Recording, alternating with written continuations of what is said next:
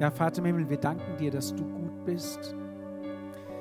Du warst schon immer gut und du bist gut und du bleibst gut. Danke für deine Ermutigung. Danke, dass du so viel Wunder tust und danke, dass wir in einer Zeit leben, in der die Wunder auch weiter zunehmen, wo dein Wort sich erfüllt, wo wir erleben können, Herr, wie du tagtäglich eingreifst. Ich danke dir dafür. Ich danke dir auch für die Gaben, die wir heute Morgen eingelegt haben. Sie sollen dich ehren, sie sollen dir Freude machen und sie sollen dazu dienen, dass du bekannt gemacht wirst als der lebendige Gott, der gestern, heute und in Ewigkeit derselbe ist und bleibt. Ich danke dir, Vater, in dem Namen Jesus dafür. Amen. Amen. Ja, vielen Dank, liebes Team, für euren Dienst. Einige von euch haben das sicherlich mitbekommen, zumindest die, die in der äh, Gruppe, in der Broadcast-Gruppe drin sind, denen wir die Nachricht weitergeleitet haben. Ich bekam am Mittwoch eine Nachricht aus Madagaskar. Da hieß es, wir beten für ein 21-jähriges Mädchen, ich möchte sagen für eine junge Frau, die eine, ein Mädel ist, das bei Freunden von meinen Eltern, die ja Missionare in Madagaskar sind, äh, wohnt.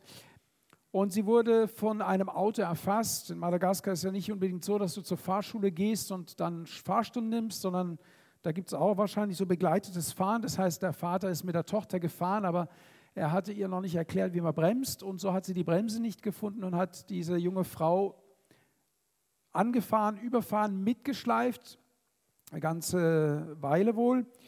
Und sie kam dann ins Krankenhaus und dann ging die Gebets, das, der Gebetsmarathon los. Und das Gute ist ja, dass wir ja glauben, dass Gott sich nicht verändert hat. Amen. Wir haben ja gerade gesungen, Gott ist ein Wundervollbringer. Er ist derjenige, der unser Gebet erhört. Und so haben ganz viele Menschen hier in Deutschland, in Madagaskar, aber auch auf der ganzen Welt für diese junge Frau gebetet. Und am nächsten ähm, Tag erreicht mich folgende Nachricht. Das Mädchen ist raus aus dem Krankenhaus. Sie hat nichts am Kopf, trotzdem hat sie Kopfweh und muss viel ruhen.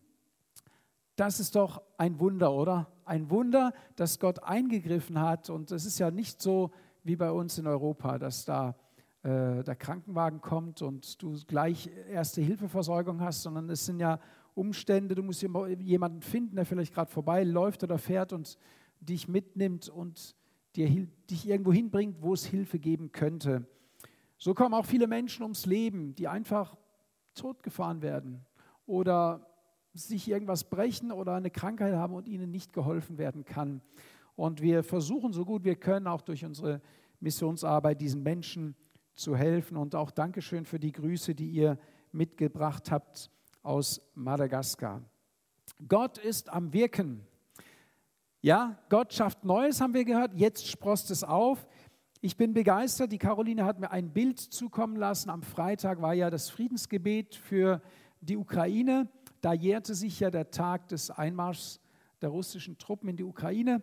Und äh, dann hat Caro mir ein Bild geschickt und ich war begeistert. Ich war begeistert, weil ihr seht da vorne links ist der Chorraum von der Friedenskirche auf dem Marktplatz. Äh, die Bettina Kretz ist da am Mikro. Und ähm, wir sitzen normalerweise da vorne im Halbkreis zwischen 10 und 15 Personen. Und ich habe jetzt schon zweimal gesagt, ich glaube an den Tag, an dem diese Kirche voll ist mit Menschen, die beten.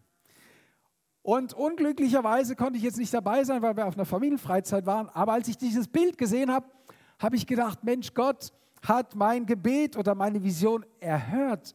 Na, jetzt ist es natürlich äh, der Jahrestag, aber, ein großes Aber, ich glaube, dass Gott diese Kirche füllen wird mit Menschen, die beten.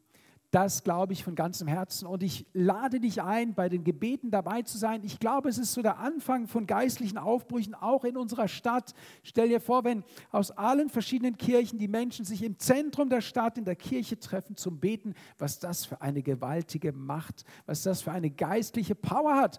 Und wir sollten das nicht unterschätzen, auch wenn es so kleine Anfänge sind. Sei dabei und erlebe, wie Gott in unserer Stadt wirkt. Haben wir dazu ein Amen? Amen. Ja, da möchte ich uns zu ermutigen. Wir gehen weiter heute äh, in Gottes Wort und Gott hat mich äh, sehr ermutigt, über sein Wort zu predigen. Ja, worüber soll ich sonst predigen, gell? als über das Wort Gottes? Ähm, ich bin gerade in meiner persönlichen Bibellese beim Josua. Und Josua hatte von Gott den Auftrag, das Volk Israel in das verheißene Land zu führen, nachdem Mose gestorben war. Und dann sind sie in dieses Land hineingegangen und haben begonnen, dieses Land einzunehmen. Aber als Josua am Ende seines Lebens war, da gab es noch sieben äh, Stämme Israels, die noch nicht ihr Erbteil bekommen hatten, das Gott ihnen zugesagt hat. Und dann bekommen sie von Josua den Auftrag, das Land durchzuschreiten und das Land abzumessen, aufzuschreiben und unter sich soll es aufgeteilt werden. Er sagt, ich werde mich dann vor euch hinsetzen, vor Gott, und dann werden wir die Teile verlosen, sodass jeder zu seinem zugesprochenen Anteil kommt. Und dann dachte ich, wie viele Menschen wahrscheinlich auch denken, wie kommt Israel auf den Gedanken oder auf die Idee, dass ihnen das Land gehört? Das ist eine berechtigte Frage. Sie marschieren ja da ein in ein vermeintlich fremdes Land. Ja, ganz einfach. Sie kommen auf diesen Gedanken, weil Gott ihnen dieses Land verheißen hat. Und weil Gott, ihm gehört die Erde, sind wir uns einig, und er darf entscheiden, wer wo wohnt. Es ist so, da entscheidet Gott. Und äh, der Mensch darf oder soll sich dem auch fügen. Und dann dachte ich, Mensch, wie lange ist es her, seit Gott es versprochen hat? Wie lange ist es her, dass Gott seinem Volk Israel versprochen hat, dass er ihnen eines Tages ein Land geben wird? Und dann kommen wir, wenn wir das betrachten wollen oder wissen wollen, wo kommt diese, diese Landnahme, wie kommt diese, dieses, äh, in dieses Land hineingehen, wo kommt das her, kommen wir ganz schnell, wenn wir in der Geschichte zurückblicken, zum Vater Abraham. Hat jemand schon mal was von Abraham gehört? Kennt ihr Abraham? Und ich möchte mit uns diesen Sonntag, wahrscheinlich auch noch nächsten Sonntag, über das sprechen, dass Gott uns keine leeren Versprechungen macht. Ich habe ein Glas mitgebracht, ihr findet es auch vorne auf der Folie. Das ist ein, können wir gerade mal zurück, das ist ein leeres Glas, aber ich dachte, wie toll oder wie gut symbolisiert ist, was Gottes Wort eigentlich für uns wert sein soll. Das nennt man ja ein Wegglas oder ein Konservenglas, ja? Und es ist leer. Aber Gottes Versprechungen bleiben nicht leer. Und manchmal ist es so, dass wir Gottes Versprechen aufheben müssen. Ja? Konservieren müssen. Weil eins ist sicher, eines Tages kommt der Moment, wo Gottes Verheißung eintrifft. Das ist der Gott, an den wir glauben. Dass das, was er verspricht, dass er es auch hält.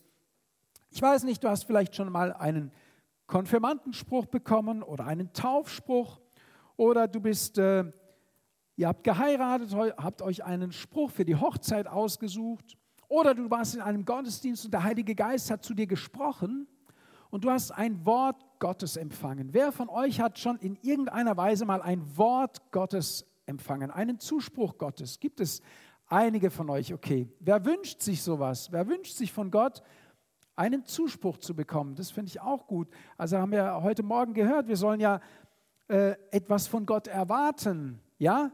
Denn wenn wir nichts von Gott erwarten, ja, wie sollen wir dann was empfangen? Du musst schon in einer Erwartungshaltung sein, von Gott etwas zu empfangen. Ja, und da müssen wir jetzt schauen, was Gott durch sein Wort heute Morgen zu uns sagen möchte. Gott wird sein Wort erfüllen, über kurz oder lang. Und manchmal auf die Distanz ver ver verlieren wir den Mut oder wir verlieren die Geduld und äh, wir vergessen auch Gottes Wort. Deswegen ist es wichtig, dass wir es aufschreiben. Ich habe heute eine Bibel mitgebracht, die ich geschenkt bekommen habe die ist von 1890 äh, etwa. Darin steht Gottes Wort. Darin stehen seine Verheißungen. Und das Coole ist, in meiner Bibel, die etwa 100 Jahre jünger ist, könnte man sagen, steht dasselbe. Und wenn du eine Bibel finden würdest, die von 1590 äh, von Martin Luther wäre, würde dasselbe drinstehen. Und wenn du eine Tora-Rolle nehmen würdest, die tausend Jahre alt ist, würde auch dasselbe drinstehen. Glaubt ihr das? Weil Gott sich nicht verändert und weil auch sein Wort sich nicht verändert. Das ist eine Eigenschaft Gottes, dass Gott sich selber treu bleibt, ja. Und das ist etwas, was wir, was für ein Glück wir haben, diesen Gott zu kennen, diesem Gott zu folgen, auf diesen Gott zu hören. Manchmal passt es es passt nicht in mein Hirn, dass wir so einen Gott haben, dass wir einem solchen Gott dienen dürfen, der so großartig ist. Aber bei allem, was Gott tut und bei allem, was Gott sagt, muss der Mensch handeln. Gott gibt uns sein Wort, aber wenn wir sein Wort nicht aufnehmen und anwenden, die Bibel sagt, dass der Glaube ohne Werke tot ist. Das heißt, wenn wir ein Wort Gottes bekommen, dann muss es auch in die Tat umgesetzt werden. Gott hatte seinem Volk ein Land verheißen, aber sie müssten hingehen und es einnehmen. Wenn Gott dir eine Verheißung, einen Zuspruch gegeben hat, dann musst du damit arbeiten. Da musst du dich darum kümmern. Mag sein, dass du es vielleicht äh, konserviert hast, aber du musst immer wieder die Konserve rausholen, es anschauen und dich daran erinnern, Mensch, haben wir im letzten Jahr gute Kirschen geerntet. Und jetzt sind die in dem Glas drin. Aber irgendwann willst du ja die Kirschen essen, irgendwann musst du probieren, du musst den Appetit aufrechthalten und sagen, Gott, ich will doch dass auch äh, die, die Frucht dessen sehen, was du an Wort in mein Herz oder in mein Leben hineingesät hast.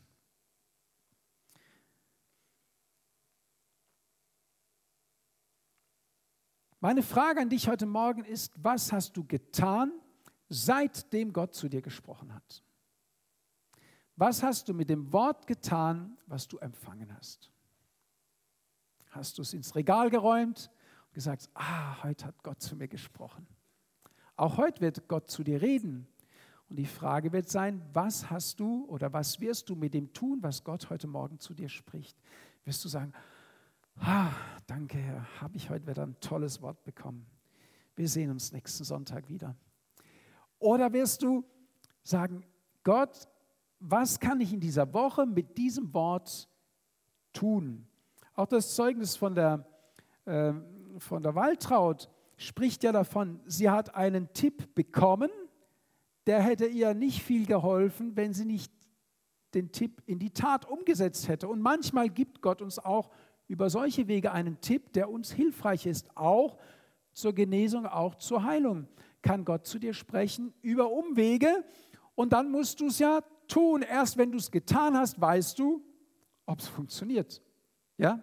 Und deswegen sollten wir Gottes Wort äh, ernst nehmen, wenn er zu uns spricht und es dann auch in die Tat umsetzen. Wir werden uns Menschen anschauen, die genau das getan haben. Denn der Glaube den wir haben, ist ja kein neuer Glaube. Und der Grund, warum wir glauben, ist ja auch belegt. Wir glauben, weil vor uns Menschen geglaubt haben, die erlebt haben, dass Gott real ist.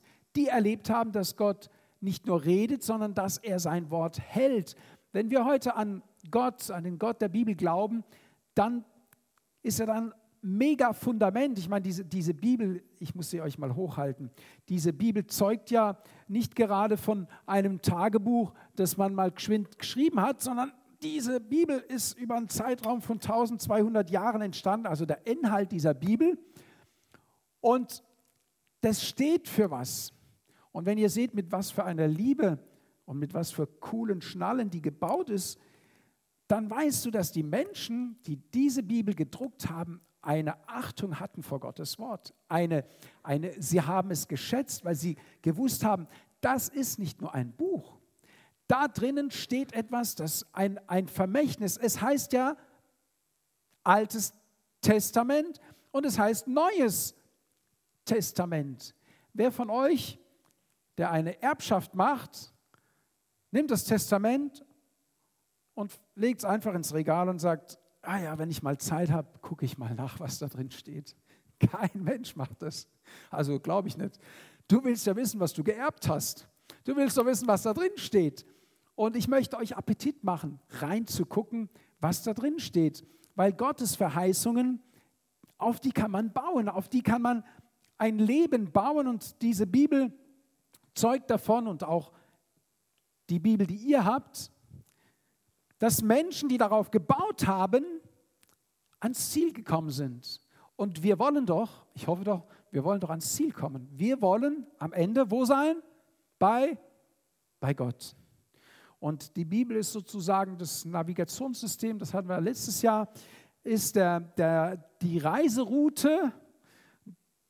Gott ist der Architekt unseres Lebens und ich möchte dich ermutigen, auf Menschen zu schauen, das wollen wir jetzt auch tun, die daran geglaubt haben, dass sie eines Tages ein Land erben werden, obwohl sie es selbst nie gesehen haben. Achtung, sie haben Gott, Gottes Wort empfangen und obwohl sie es ihr ganzes Leben lang nicht gesehen haben, wussten sie doch, Gott wird dieses Wort in Erfüllung bringen und ich muss, damit es gelingen kann, auch meinen Teil dazu beitragen. Ist schon eine Herausforderung. Ich mache doch nur dort mit, wo ich auch was davon habe. Ich mache doch nicht mit, wenn mir für mich nichts rausspringt. Sind wir nicht so? Wir denken, Gott, ja, was, was springt für mich dabei raus, wenn ich dir nachfolge?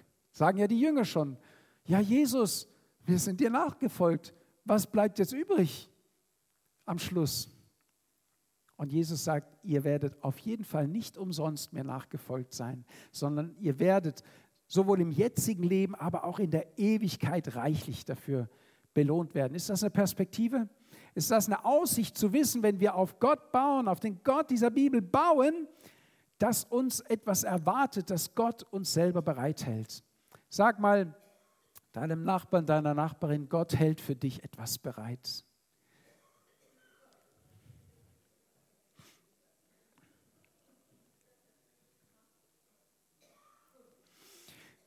Israel, Israel steht vor der Landnahme, wie ich schon gesagt habe. Aber wer oder woher kommt eigentlich Israel? Diese Frage führt uns zu der nächsten Frage. Wer ist Josef oder wer ist Jakob? Und dann wieder zu dem Punkt, Jakob ist Israel. Habt ihr das gewusst? Dass Israel für den Namen Jakob steht. Ich gehe mit uns in den Bibeltext in den 1. Mose 35, ich lese die Verse 9 bis 13.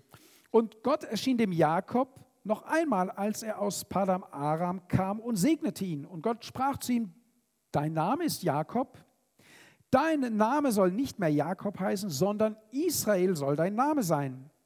So gab er ihm den Namen Israel. Und Gott sprach zu ihm, ich bin Gott, der Allmächtige. Sei fruchtbar und mehre dich. Eine Nation und eine Schar von Nationen soll aus dir entstehen. Und Könige sollen aus deinen Ländern hervorkommen. Und das Land, das ich Abraham und Isaak gegeben habe, dir will ich es geben. Und deinen Nachkommen, nach dir will ich das Land geben. Und Gott fuhr von ihm auf an den Ort, an dem er mit ihm geredet hatte. Hier spricht Gott zu Jakob. Und er sagt, ich will dir das Land geben, das ich eigentlich schon dem Abraham und dem Isaak gegeben habe. Komisch. Das Land ist eigentlich schon vergeben.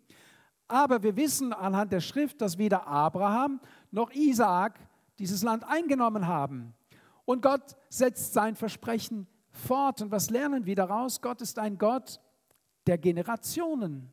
Gott ist ein Gott, der in, nicht nur mit dir, Gott, Gott ist, wisst ihr, Gott lenkt weg von Egoismus und von, von allem, alles zentriert sich auf eine Person, sondern Gott ist ein Gott der Generationen und er arbeitet durch Generationen hindurch. Und ich möchte dir sagen, er arbeitet in deine Familie. Vielleicht hat Gott zu dir das Wort gegeben, du und dein Haus, ihr sollt gerettet werden.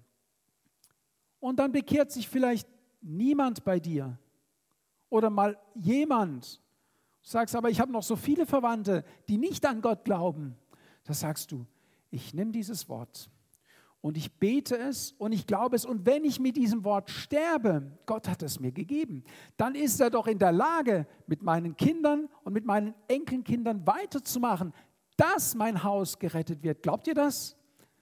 Glaubt ihr das? Dass Gott hier nicht begrenzt ist auf unsere Lebenszeit. Gott gibt dir ein Wort und wichtig ist, dass wir anhand der Lebensberichte, die ja da sind, die ja nicht erfunden sind, sondern die, die authentisch sind, feststellen, wir haben die, die Menschen der Bibel, wir haben sie, das Wort Gottes, für sich aufgenommen, wir haben sie es interpretiert und wir haben sie es gelebt. Und was haben sie daraus gemacht? Und wir können sehen beim Abraham, beim Isaac und wir werden auch sehen beim Jakob und beim Josef, dass sie gehandelt haben im Glauben. Sie haben gehandelt, als wäre es schon so. Sie haben gesagt, Gott hat mir etwas gegeben und weil Gott mir das gegeben hat, werde ich daraufhin arbeiten, dass es auch so wird. Dann richte ich mein Leben danach aus, dass es so wird. Ich vertraue Gott darauf.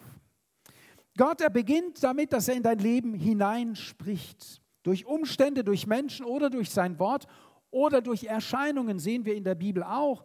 Und äh, das ist ja auch nicht, äh, das ist ja auch, sage ich mal, etwas, das es auch heute noch gibt, dass Gott Menschen erscheint. Gott erscheint Menschen und sie wissen, Gott redet zu mir. Aber die meiste Zeit redet Gott durch sein Wort, wenn wir es lesen. Wenn wir es nicht lesen, kann Gott ja nicht zu uns reden. Also wenn, der, wenn die Leute sagen zu mir, ich will aber, dass Gott in mein Leben spricht, zu mir spricht, das Erste, was du machen musst, ist, lies die Bibel. Punkt. Damit kann Gott zu dir sprechen. Natürlich kann er übernatürlich zu dir sprechen, durch Menschen, die auf dich zukommen, im Gottesdienst, durch seinen Heiligen Geist, im Alltag durch seinen Heiligen Geist kann und will Gott zu dir sprechen, wenn du offen bist dafür, ja, wenn du deine Ohren spitzt, deine inneren Ohren und während du Gottes Wort liest, öffnen sich deine geistlichen Ohren, wirst du sensibel für das Reden Gottes. Deswegen ist es wichtig, dass wir Gottes Wort lesen. Und dann ist es auch wichtig, dass wir die Geschichte Israels kennen, weil ohne die Geschichte Israels gäbe es kein Christentum. Sind wir uns einig? Unser Glaube, unsere Wurzeln fußen im Judentum. Unser christlicher Glaube kommt, wir werden das später sehen in dieser, äh, ich sage mal, Predigtreihe, dass äh, der Stammbaum Jesu oben bei Abraham anfängt. Also wenn man so will, bei Adam und Eva meinetwegen. Aber der Stammbaum Jesu im Matthäus-Evangelium fängt bei Abraham an und wird durchgezählt bis zur Geburt Jesu. Und wenn wir Jesu Nachfolger sind, das sind wir ja, Amen, dann sind wir, sagt die Bibel, Abrahams Kinder. Geistlich gesehen sind wir Abrahams Kinder und deswegen muss uns ja auch interessieren, was hat denn der Abraham gemacht? Was hat sein Sohn Isaac gemacht? Was hat sein Sohn Josef, Jakob gemacht? Und so weiter und so fort. Und das sollen wir heute auch fortführen im Geistlichen, ja, nicht im, im äh, menschlichen Sinn, sondern geistlich verstehen, was hat sich da abgespielt, was für eine Rolle spielt das für uns. Und wir müssen uns auch deshalb damit beschäftigen, weil es verschiedene Strömungen gibt und wir müssen in unserer Zeit je länger, je mehr auch dazu uns äußern können. Und zwar aufgrund von Fakten, aufgrund von gutem biblischen Wissen. Denn manche vergessen Folgendes. Ohne den Stammvater Abraham gäbe es auch nicht die Muslime. Wusstet ihr, dass die Muslime im Ursprung von Abraham abstammen, so wie die Juden auch von Abraham abstammen? Diese zwei Volksgruppen sind entstanden vom Vater Abraham. Es gibt aber einen kleinen Unterschied und den müssen wir kennen, weil Gott ja beiden etwas versprochen hat. Und es geht in unserer Predigt darum, dass Gott seine Versprechen einhält. Das wollen wir uns anschauen. Was hat Gott versprochen? Und dann werden wir auch feststellen, Gott hat es gehalten. Sowohl für die Juden als auch für die Muslime hat Gott bis heute sein Wort gehalten. Das müssen wir wissen, denn nur so können wir auch, wenn wir mit Menschen anderen Glaubens sprechen, ihnen das auch erklären anhand der Bibel. Und das ist ganz wichtig. Abraham ist nach der Bibel der Vater von Ismael, der wiederum der Stammvater der Muslime ist, und von Jakob, der der Stammvater Israels ist. Ismael ist sogar der erstgeborene Sohn Abrahams, der laut biblischer Überlieferung auch aus menschlicher Überlegung gezeugt wurde. Ja, nicht nach dem Willen Gottes, denn Gott hatte dem Abraham Nachkommen versprochen, aber das ließ auf sich warten. die kamen einfach nicht. Und dann hat die Frau Abrahams gesagt, naja, wenn, weil sie ja unfruchtbar war, vielleicht will ja Gott dir durch meine Magd, durch die Hagar, einen Nachkommen verschaffen. Schlüpf doch mal zu ihr ins Bett. Und tatsächlich kam dann der Ismael, der erste Sohn Abrahams, zur Welt. Und damit war gleich Krieg angesetzt. Ab da und seit, darin liegt auch der Konflikt der Juden und der Muslime. Genau in diesem Punkt liegt der Konflikt. Aber wir sollen ja mit Liebe, mit Geduld auf diese Situation blicken und wissen, wie sollen wir uns denn verhalten? Was ist denn der richtige Weg? Wie gehe ich damit um? Wir haben ja, wir sind ja in einem Land, wo wir ganz viele auch muslimische Mitbürger und Mitbürgerinnen haben. Wie gehen wir damit um, wenn wir wissen, sie sind ja aus der gleichen Wurzel wie das Judentum und unsere Wurzel ist ja auch darin begründet, das Christentum. Wie gehen wir damit um? Interessiert euch das, was ich euch heute Morgen sage? Es ist wichtig. Es ist wichtig, weil darin liegt auch begründet, dass, dass Gottes Zusagen auch heute noch gelten. Denn Gott hat mit beiden einen Plan und wir werden auch sehen, dass sich dieser auch Stück für Stück erfüllt. Jakob ist also Israel, ja? Das müssen wir mal festhalten. Also wenn ich von Jakob spreche oder von Israel, haltet das mal hier äh, im Hinterkopf. Und äh, wir müssen uns auch deswegen damit beschäftigen, weil wir ja wissen wollen, was, was ist die Wahrheit? Haben wir wirklich verstanden, was die Wahrheit ist? Folgen wir wirklich dem, was Gott sich vorgenommen hat? Beide, sowohl Ismael als auch Jakob, haben von Gott eine Segenszusage erhalten, nämlich dass sie fruchtbar sein werden und sich sehr mehren werden. Das können wir, glaube ich, ohne, ohne große Rechnung sagen. Beide Völker haben sich stark entwickelt und sich auch auf dieser Erde ausgebreitet. Und unsere Jahreslosung liegt im Übrigen auch im, im Ursprung dieses Textes. Die Magd Sarahs, die sagt, du bist ein Gott, der mich sieht, ist ja die Magd, die dem Abraham den Ismael gebären wird. Unsere Jahreslosung ist ganz eng mit diesem, mit diesem Spannungsfeld, sage ich mal, verbunden, dass Gott etwas sagt, das er auch halten wird und das bis heute in unsere Zeit Einfluss nimmt. Das zeigt uns ja, wie zuverlässig Gottes Wort ist. Schaut mal in 1. Mose Kapitel 16. Wir gehen in diese in diesem Bereich, wo die Jahreslosung drin steht. Ich lese die Verse 7 bis 13. Und der Engel des Herrn fand sie, also die Hagar, an einer Wasserquelle in der Wüste, an der Quelle auf dem Weg nach Schur. Und da sprach Hagar, Magd Sarais, woher kommst du und wohin gehst du? Haben wir auch eine Predigt darüber gehört. Und sie sagte, von Sarai, meiner Herrin, bin ich geflohen, bin ich auf der Flucht. Da sprach der Engel des Herrn zu ihr, kehre zu deiner Herrin zurück und demütige ich dich unter ihre Hände. Ah, das ist bitter. Das ist bitter. Und der Engel des Herrn sprach zu ihr, ich will deine Nachkommen so sehr mehren, dass man sie nicht zählen kann vor Menge. Gott spricht einen Segen aus. Und dann heißt es weiter, und der Engel des Herrn sprach weiter zu ihr, siehe, du wirst schwanger, du bist schwanger und du wirst einen Sohn gebären. Haben wir das schon mal irgendwo gehört? Dem sollst du den Namen Ismael geben. Wir kennen das ja von der Maria. Siehe, du wirst schwanger werden und einen Sohn gebären und du sollst ihm den Namen nicht Ismael, sondern Immanuel, Gott mit uns, Jesus nennen, Retter nennen, ja? Aber seht ihr diese Parallele und Gott macht hier eine Zusage und spricht auch einen Segen aus über den Ismael. Dem sollst du den Namen Ismael geben, denn der Herr hat auf dein Elend gehört und er, er wird ein Mensch sein, der Ismael, wie ein Wildesel wird er sein. Seine Hand gegen alle und die Hand aller gegen ihn. Und allen seinen Brüdern setzt er sich vors Gesicht. Können wir uns ein bisschen so auch bildlich vorstellen, wer heute das Land Israel umkreist?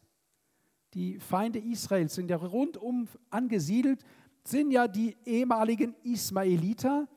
Und man sieht, dass sich auch da das Wort Gottes erfüllt, weil Gott ja am Schluss ein Ziel hat, einen Plan hat. Er möchte ja, Gott will am Ende immer was Gutes. Glaubt ihr, dass Gott hat einen guten Plan mit der gesamten Menschheit?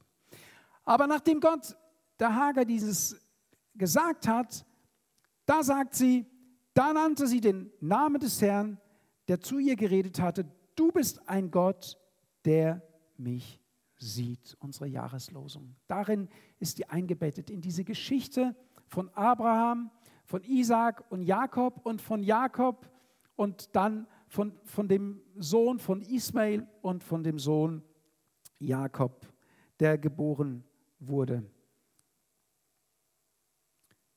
Und ich möchte dir heute Morgen zusagen, über kurz oder lang erfüllt sich Gottes Wort. Gottes Wort kehrt nicht leer zurück, sondern die Bibel sagt, es wirkt immer das aus, was es will, was, wozu es ausgesandt ist. Gott sendet nicht, spricht nicht einfach und sagt, mal sehen, ob Licht wird, sondern die Bibel sagt, Gott sprach und es wurde Licht. Er sagt nicht, mal sehen, ob sich die Wasser von der Erde trennen. Gott hat es einfach gemacht. Er sprach und es geschah. Wenn Gott spricht, dann geschieht es. Über kurz oder lang erfüllt sich Gottes Wort. Gott schreibt seine Geschichte, aber Gott schreibt seine Geschichte nicht auf menschliche Weise, so wie wir das verstehen. Gott erfüllt sein Wort nicht so, wie wir es gern hätten.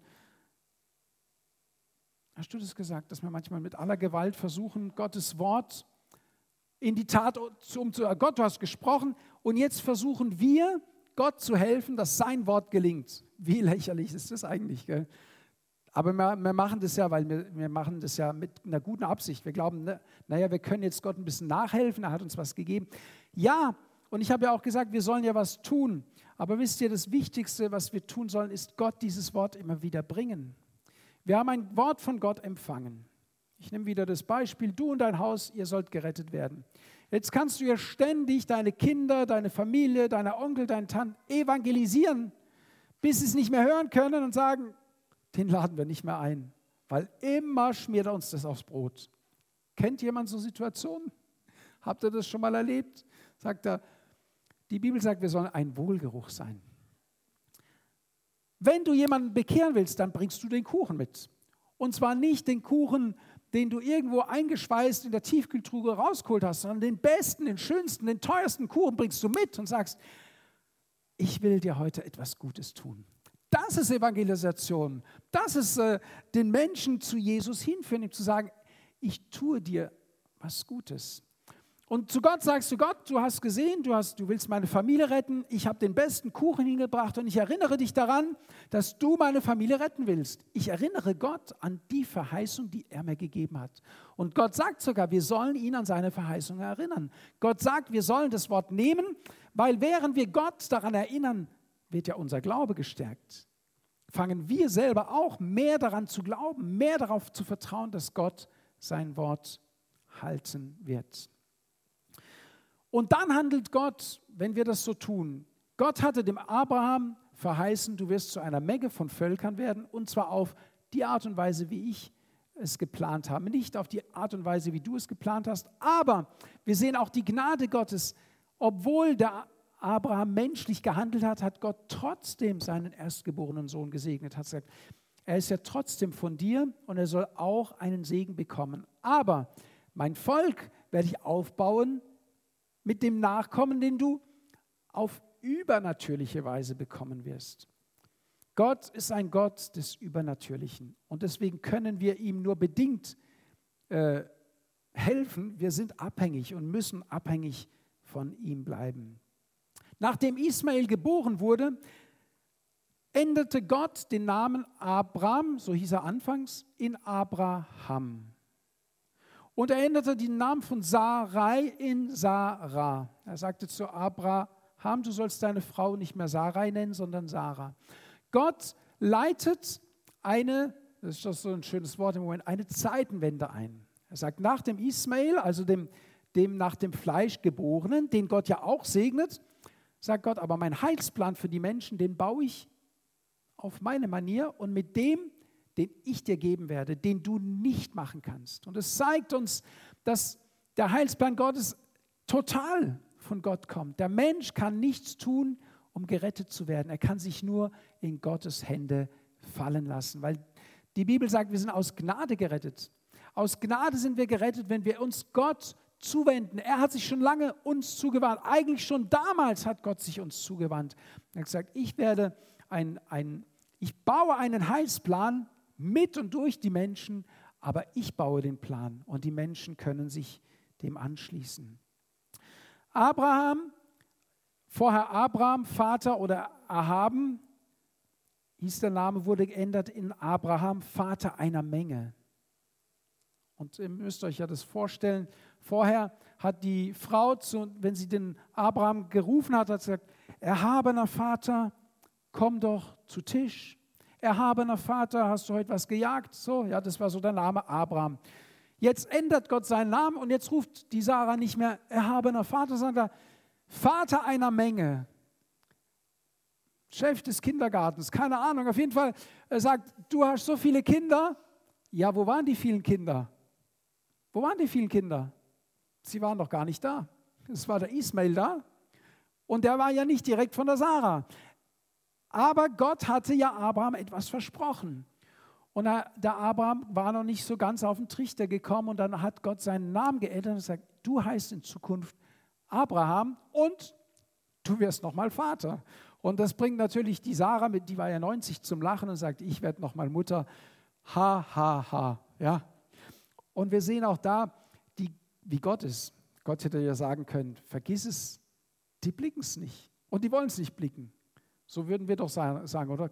Wenn wir ausgelacht werden, ich wurde mal ausgelacht, nachdem ich einen geistlichen Eindruck weitergegeben habe von einem so Junge, dann dachte ich, hat der ist jetzt gut. Der lacht ja nicht mich aus. Also ich hoffe oder denke, dass ich den Eindruck Gottes weitergegeben habe. Der lacht eigentlich über Gott. Aber Gott schaut auch mal über unseren jugendlichen Leichtsinn hinweg, auch wenn wir 90 Jahre alt sind. Und Gott macht es möglich. Und hier geschieht etwas Übernatürliches. Jakob wird geboren und er wird übernatürlich empfangen. Warum sage ich das? Er wurde ja nicht so empfangen wie Jesus, der vom Heiligen Geist quasi ohne Sünde gezeugt wurde.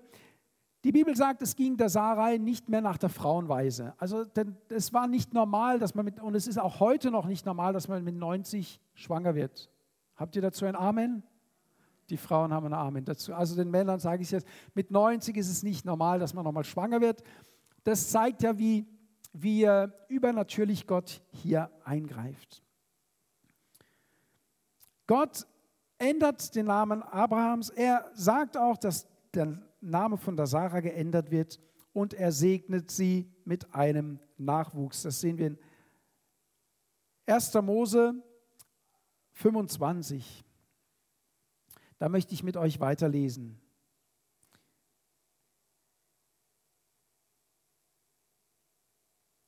Erster Mose 25, Vers 12, 16 bis 18.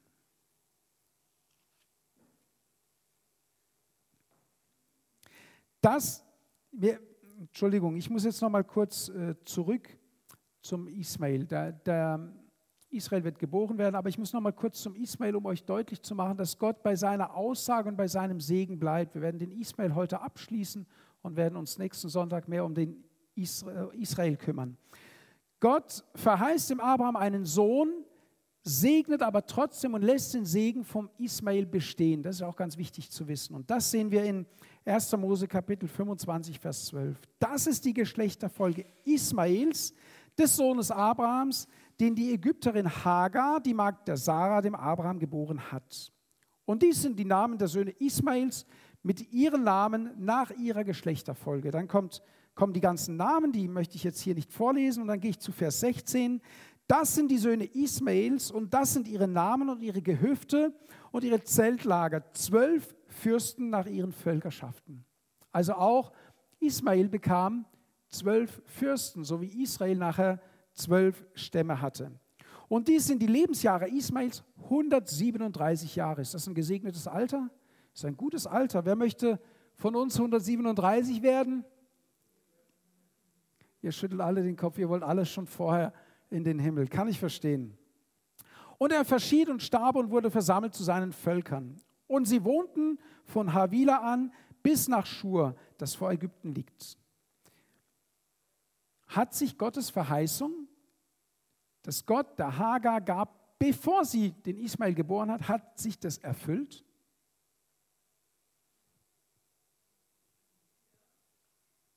Ja? Ja, hier steht es doch. Zwölf Stämme, 137 Jahre alt. Mit zwölf Stämmen kann man schon was anfangen. Also nicht nur ein Haus bauen, da kann man zwölf Stämme. Wenn wir zwölf Kinder hätten, wird es daheim eng werden. Und wenn die wieder zwölf Kinder haben, ja? Gott steht zu seinem Wort und er hält sein Wort. Und es ist wichtig, dass wir es wissen. Und ich möchte das heute Morgen einfach so als Auftakt euch mitgeben. Und auch, ich glaube, dass diese Betrachtung auch ein bisschen unser, unsere Haltung den Muslimen gegenüber versöhnen wird. Denn nur wenn wir versöhnt und in Liebe auf sie schauen und mit, also nicht von oben auf sie schauen, sondern ihnen begegnen, wenn wir ihnen auf der Basis begegnen, zu wissen, dass sie eigentlich Anteil haben sollen, Abrahams Kinder zu sein, ja, dann haben wir eine ganz andere Gesprächsebene. Wenn wir dort anfangen, wo Abraham ist und diese Geschichte entwickeln, dann können wir ihnen ja auch das Evangelium erklären. Und ich glaube, dass es auch ein Schlüssel ist. Und ich glaube, es ist total wichtig in unserer Zeit, dass wir gut fundiert sind und dass wir aber auch selber wissen, ja, der Gott Abrahams, Isaaks und Jakobs hat sich nicht verändert. Ich erlebe es ja in meinem Leben, dass er sein Wort hält dass er seine Zusagen hält, dass das, was er zu mir sagt, dass er es hält, dass er es verspricht und dass ich mich daran halten kann. Soweit erstmal für heute. Nächsten Sonntag machen wir weiter. Seid ihr einverstanden?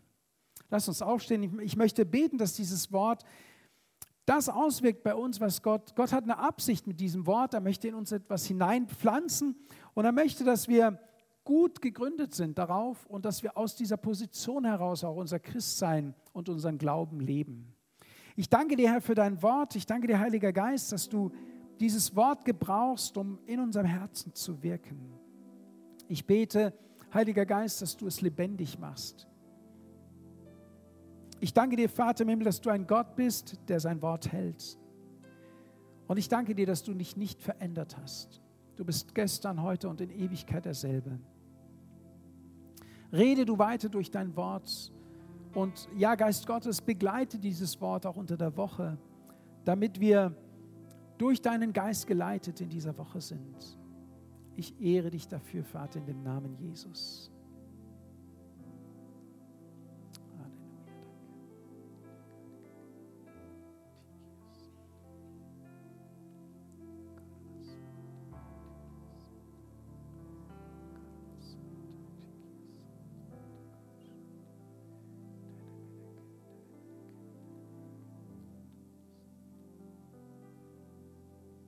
Ich möchte noch ein Gebet sprechen, während die Augen geschlossen sind oder vielleicht auch am Livestream jemand zuschaut, der diesen Gott noch nicht kennt oder vielleicht es noch gar nicht so gesehen hat, was die Bibel so sagt. Ja, dieser Gott des Alten Testamentes ist ja der Gott, der sich in Jesus Christus gezeigt hat und sein Leben für uns gelassen hat. Und ich möchte beten für Menschen, die sagen, ich möchte mein Leben diesem Gott anvertrauen. Ich möchte diesen Gott, dem man vertrauen kann, der sein Wort hält, zu dem möchte ich auch gehören. Da möchte ich ein, ein Gebet sprechen, wo du dich zu Gott hinwenden kannst dadurch. Wenn du einfach es nachsprichst. Ich bete es vor und du kannst es nachsprechen und, und dieser Gott Abrahams, Isaac und Jakobs, er wird sich dir offenbaren. Ja, Gott, Vater im Himmel, ich habe dein Wort gehört. Und ich komme jetzt zu dir und öffne dir mein Herz.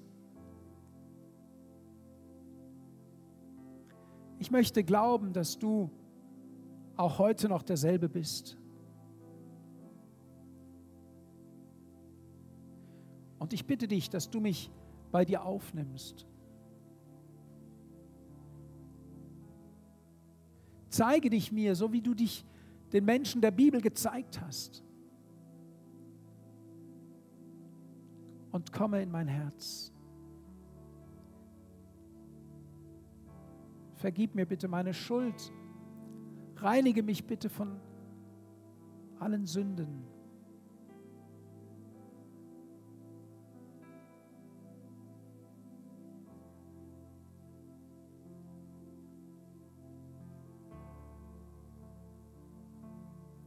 Amen. Wenn du dieses Gebet gebetet hast, dann wisse, dass Gott dich angenommen hat. Lies die Bibel, bete jeden Tag zu Gott und er wird sich dir zeigen auf diesem Weg. Amen. Amen. Ihr dürft noch mal kurz Platz nehmen. Ich möchte ein paar Ansagen sagen von der Woche noch. Zum einen wieder an die Friedensgebete erinnern. Am Donnerstag werde ich das Friedensgebet leiten. Äh, nehmt gerne daran teil, es ist wirklich eine lohnende Sache. Am Mittwoch haben wir unsere